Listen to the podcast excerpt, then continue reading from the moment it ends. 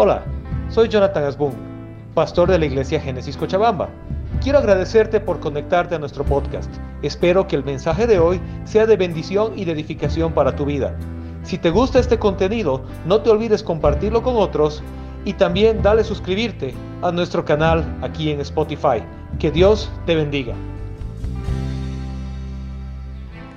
Buen día, espero que todos estén bien. Eh, todos estén tan emocionados como yo de poder estar un domingo más en, en mi casa, Génesis Cochabamba. Gracias por estar hoy aquí reunidos y tomar esta cita personal con Dios.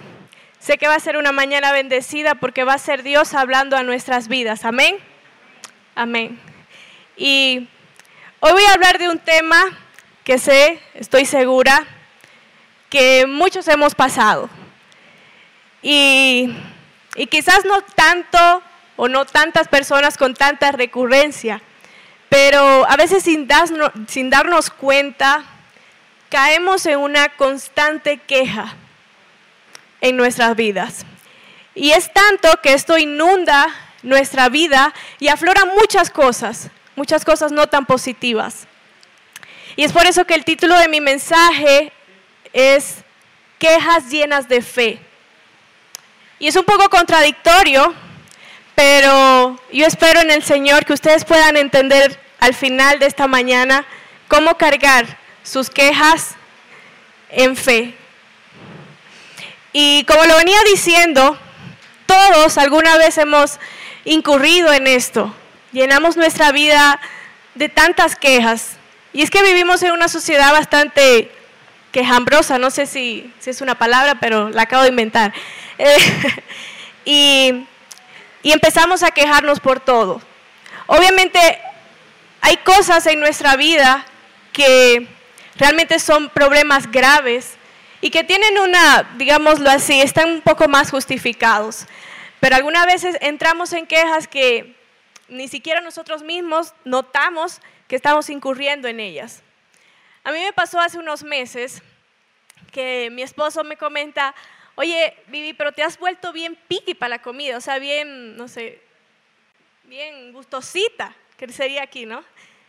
Y yo, no, jamás en mi vida, yo siempre agradezco a Dios por la comida, ¿qué te pasa? Y me dice, no, sí, o sea, todo lo encuentras, está alto en sal, le falta azúcar, no sé. Y yo, no, jamás. Luego analizando me di cuenta de que sí, efectivamente tengo, digo, un palabra exigente, no mentira, pero sí me he vuelto un poco para la comida exigente y sin darme cuenta, es algo sencillo o es algo que, que no había notado en mi vida, pero que digo, debemos agradecer todos los días por la comida, ¿sí o no?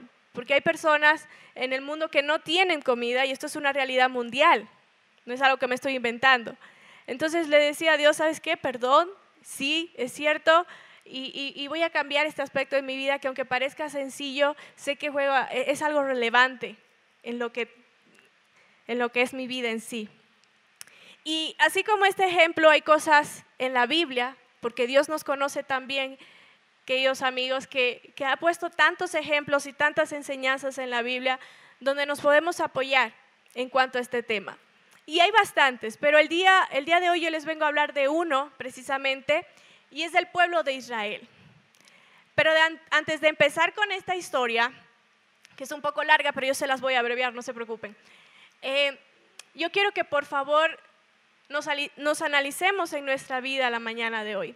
Cuando yo leía esta historia, yo decía, bueno, pero este pueblo va para el cielo, va llorando.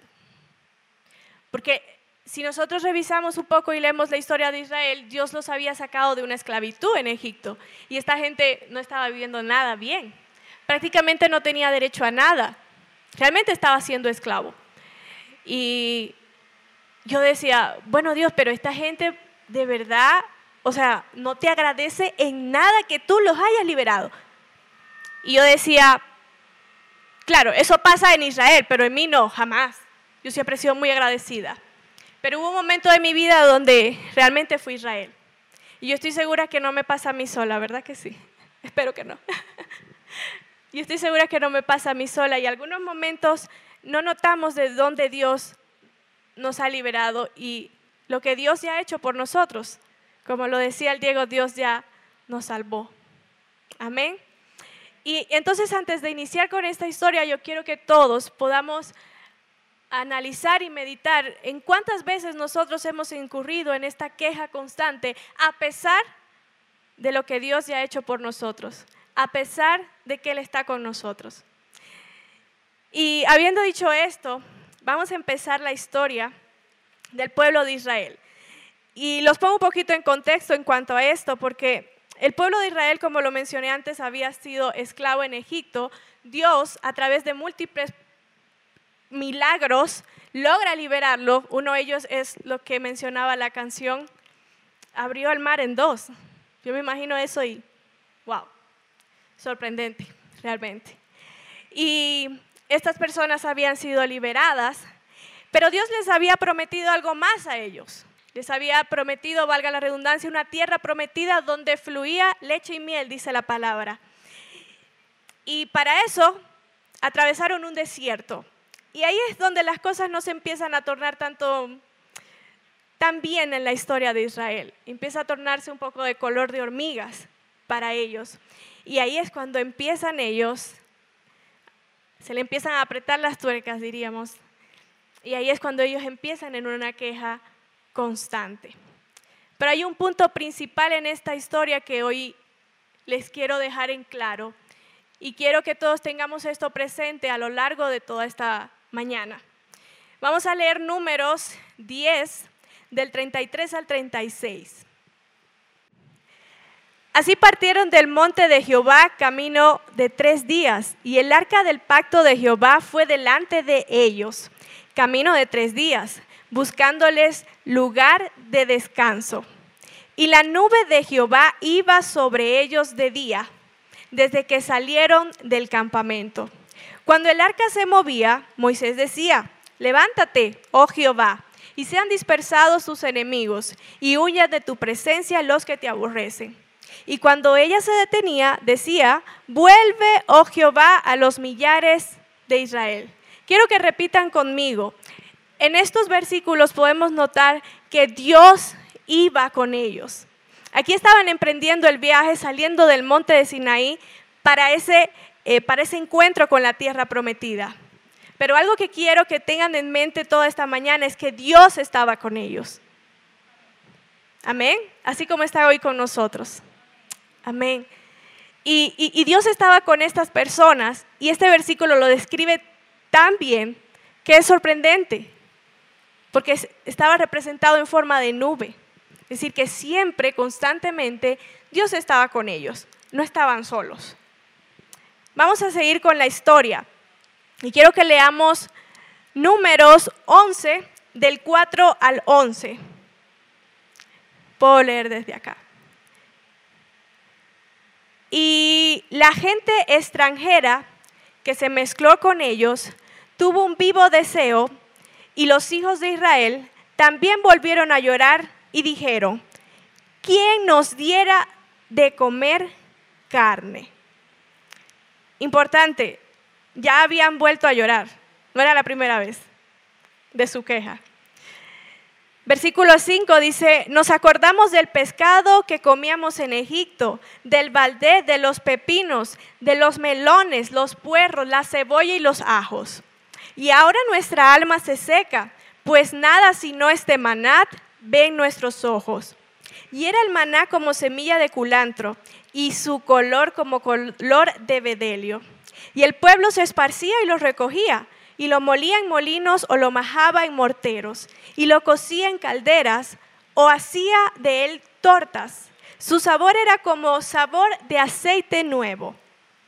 Y cuando descendía el rocío sobre el campamento de la noche, el maná descendía sobre él. Y oyó Moisés del pueblo, al pueblo, perdón, que lloraba por sus familias cada uno a la puerta de su tienda. Y la ira de Jehová se encendió en gran manera. También le pareció mal a Moisés. Leamos el último 11. Lo puedo leer desde las pantallas. Bueno, podemos dejarlo hasta acá tranquilos.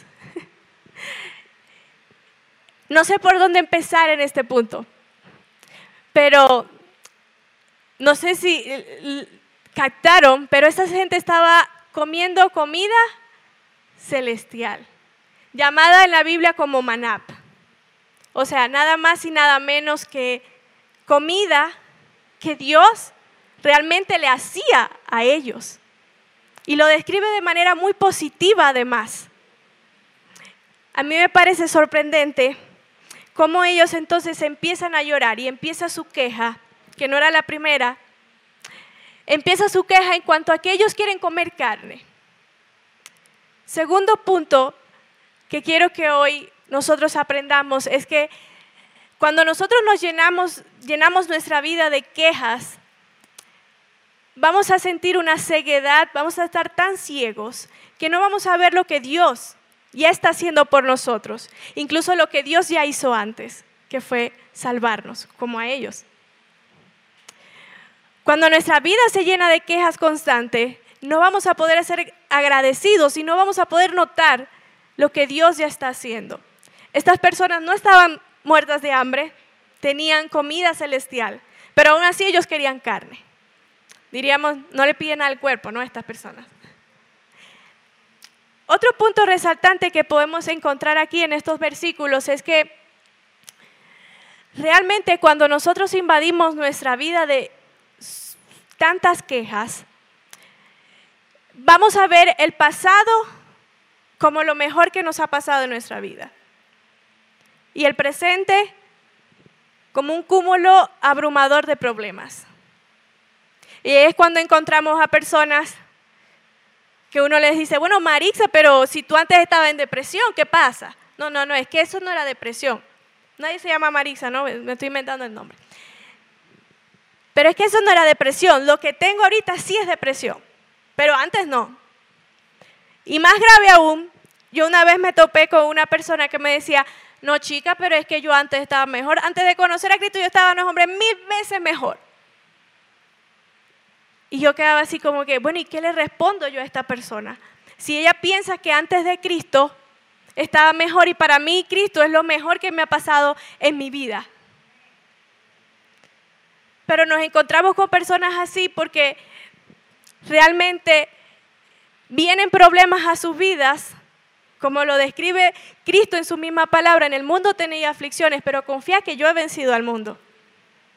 Y estas personas notan que Dios no está a su lado. Es por eso que, repitamos de nuevo, Dios estaba con ellos, así como está con nosotros. Pero ellos no lo podían notar y querían carne.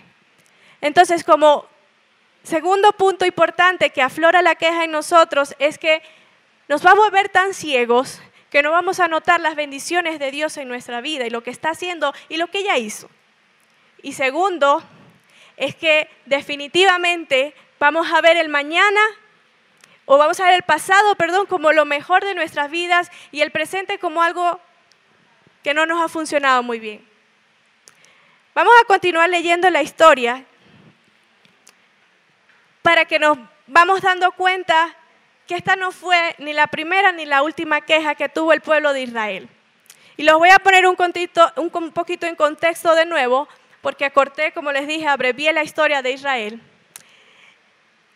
Ellos estaban, ya habían llorado por carne, sus quejas eran constantes hasta Dios, que provocó su ira. Luego, para en búsqueda de esa tierra prometida, la Biblia nos cuenta en su historia que fueron dos espías a visualizar cómo era esa tierra. Y es lógico porque eh, Israel era una multitud de gente. Entonces no iban a llegar todos así como que, ah, aquí estamos. O sea, iba a ser más evidente. Entonces mandaron solo a 12 personas para que fueran solo a visualizar cómo era la tierra. Estas, estos dos espías volvieron y dijeron, efectivamente, esta, esta tierra está buenísima. En mis palabras, ¿no? Eh, lo estoy abreviando. Esta tierra es buenísima, es la tierra que fluye leche y miel. Pero, lamentablemente, mira, las opciones de que nosotros entremos ahí son casi nulas. En esa tierra hay gigantes. O sea que vamos a morir toditos.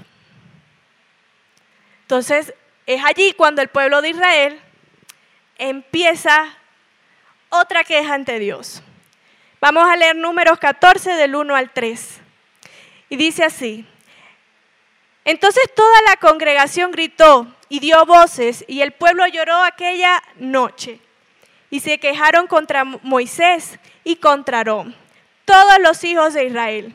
Y les dijo toda la multitud, ojalá muriéramos en la tierra de Egipto, o en este desierto, ojalá muriéramos. ¿Y por qué nos trae Jehová esta tierra para caer espada? Y que nuestras mujeres y nuestros niños sean por presa. ¿No nos sería mejor que volviéramos a Egipto? Imagínense. No, es que ya yo quiero volver. Y yo no sé si yo soy la única que se ha topado con personas así, pero es así. Es que yo quiero volver atrás. Atrás yo estaba mejor. Este era el pueblo de Israel. Como tercer punto, de las cosas que aflora la queja en nuestra vida, es que nos vamos a sentir totalmente desesperanzados. Y la desesperanza viene por la falta de fe que le tenemos a nuestro Dios. Dios ya nos ha salvado. Y yo estoy seguro que tú y yo hemos visto los grandes milagros de Dios en nuestras vidas. Pero aún así, no recordamos eso. Israel en este momento no estaba recordando lo que Dios había hecho en ese mar. Solo se sentía desesperanzado y quería morir. O sea, mejor me muero aquí. O vuelvo a ser esclavo.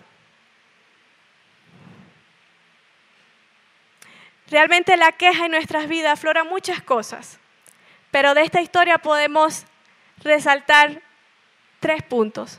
La queja en nuestras vidas siempre, siempre va a aflorar el no recordar lo que Dios ha hecho en nosotros, el no ser agradecidos con lo que Dios ya, ya nos ha dado. El poder, el no poder realmente recordar de lo que nos ha librado Dios. Y llegamos al punto más cumbre, y es que va a aflorar nuestra falta de fe y confianza en nuestro Dios. Y como lo dije al principio, estas son cosas que Dios conoce, que están en nuestra carnalidad pecaminosa, que están en nosotros como seres humanos. Y por eso ha puesto tantos ejemplos, puso este ejemplo en la Biblia realmente. Pero yo les vengo a contar el propio, o el mío propio, y el cómo Dios transformó esta área en mi vida. Estaba yo en mi país y junto con mi esposo recibimos la hermosa noticia de que estábamos esperando un bebé. La recibimos con, un cúmulo de, muchas emociones, mucho nerviosismo, pero muchas emociones. Y alrededor de un mes eh, pasó para em, lamentablemente tener una, pérdida. Y con un fuerte sagrado voy al, al doctor y este me dice, bueno, ¿sabes qué? Hay, hay, una amenaza de aborto muy fuerte, pero quizás puedas tener esperanza y, y puedas salvarse porque todavía está la bolsa.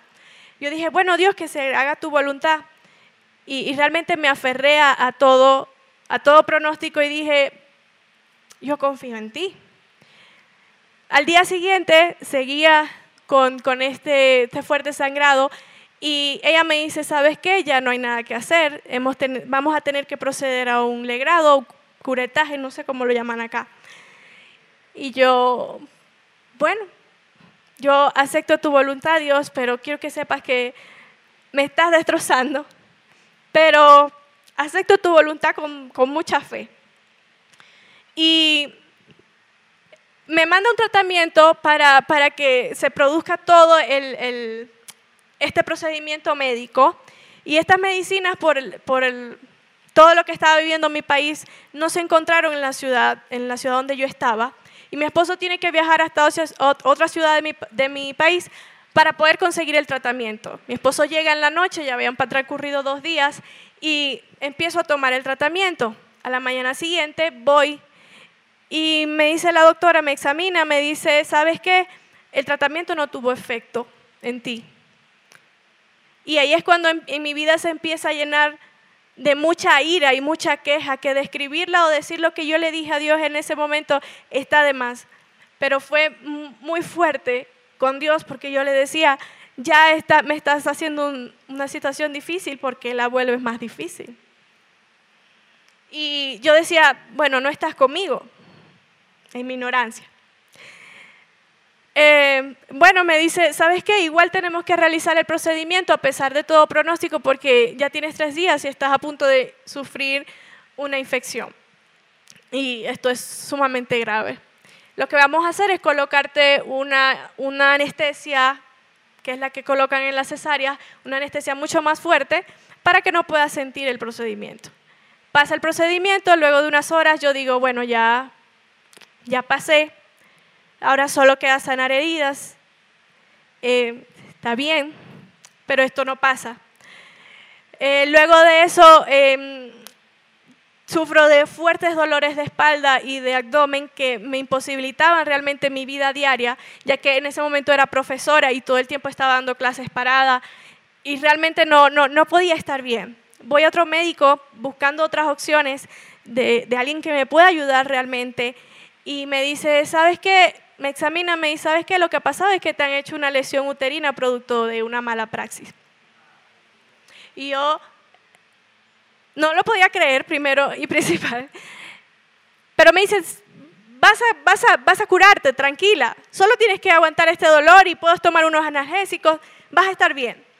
Pero yo todavía no entendía por qué yo estaba pasando por ese momento, por qué había sido tan difícil, por qué todavía no había sanado emociones en mi corazón y por qué todavía me seguía pasando cosas difíciles. Y me llené de una queja aún más grande que la anterior. Y decía, Dios no estás. Entonces, me dijeron que se iba a pasar, pero habían pasado tres meses y mis dolores de espalda y de a nivel de abdomen no habían pasado. Y voy a otro médico, ya no confiando en el primero.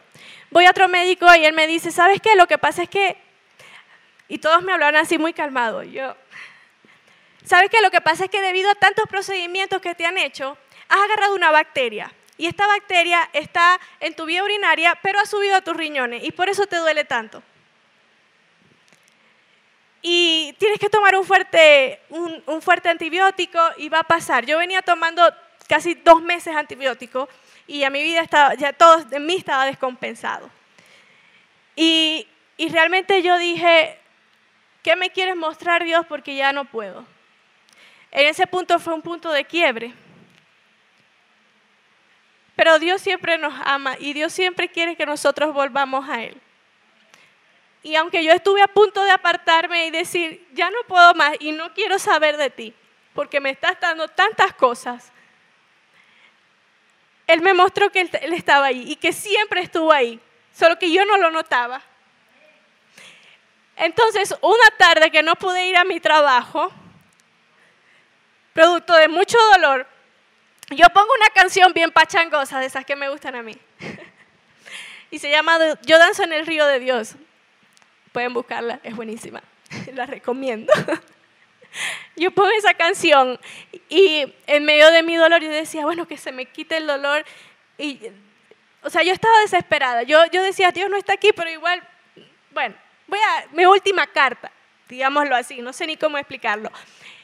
Y en ese momento se me da por abrir mi, mi, mi Biblia, que tenía, uff, meses empolvada.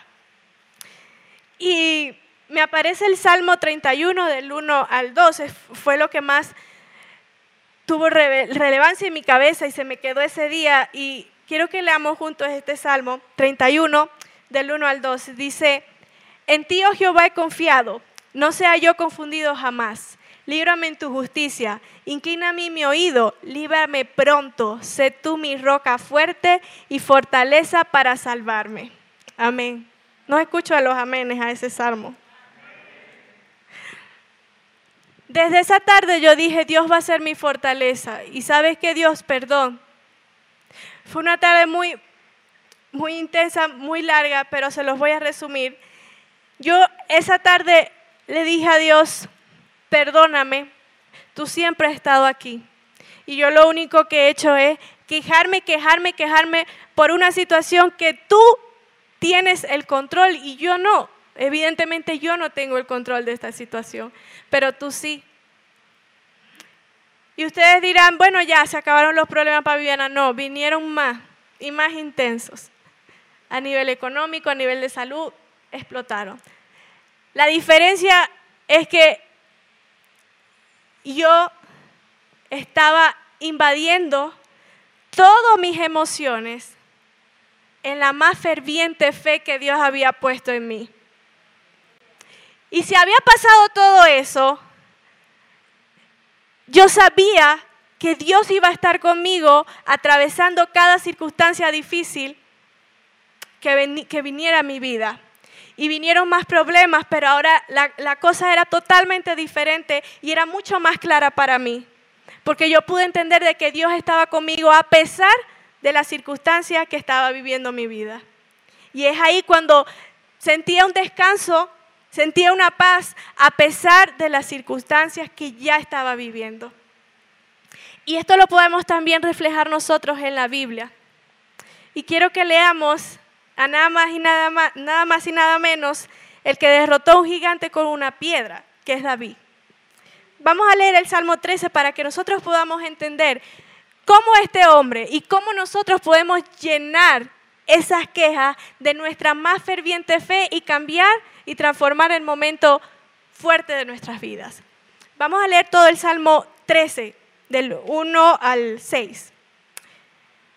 ¿Hasta cuándo, Jehová, me olvidarás para siempre? ¿Hasta cuándo esconderás tu rostro de mí? ¿Hasta cuándo pondré, pondré consejos en mi alma con tristeza en mi corazón cada día? ¿Hasta cuándo será enaltecido mi enemigo sobre mí? Leamos el 3. Mira, respóndeme, oh Jehová, Dios mío, alumbra mis ojos para que no duerma de muerte. Leamos el 4.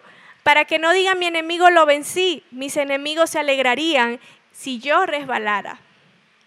Mas yo en tu misericordia he confiado, mi corazón se alegrará en tu salvación. Cantaré a Jehová porque me ha hecho bien. Yo no sé si ustedes lo notaron, pero los tres primeros versículos de David son hasta cuándo. Y yo me acuerdo de mi mamá, porque ese hasta cuándo es desesperación, ¿no? Es como que, ya. Eso es una queja. Él está aflorando sus emociones ante Dios, lo que siente realmente. Yo me acuerdo de mi mamá cuando me enseñaba las tablas de multiplicar. Dios mío, Viviana, ¿hasta cuándo te tengo que decir cuánto es dos por cuatro? Y yo no, no seguía sin responder. Ya estaba desesperada mi mamá, así yo me imagino más o menos a David, que estaba en el borde de la desesperación y de la angustia total. Esos primeros tres versículos del Salmo nos reflejan a un David que le está expresando a Dios lo que siente. Y nos vamos entonces a eso contradictorio que le decía al principio, y es que Dios quiere que tú puedas también conectarte así como lo hizo David. Dios no quiere que tú te reprimas lo que tú sientes, porque Él te conoce, Él ya sabe cómo tú te sientes. ¿Sí o no? Él sabe cómo nos sentimos y no quiere, Él quiere que nosotros vengamos con la confianza a Él de poder expresarle lo que nosotros nos está pasando. Pero, siempre hay un pero, y ahí lo vamos a encontrar.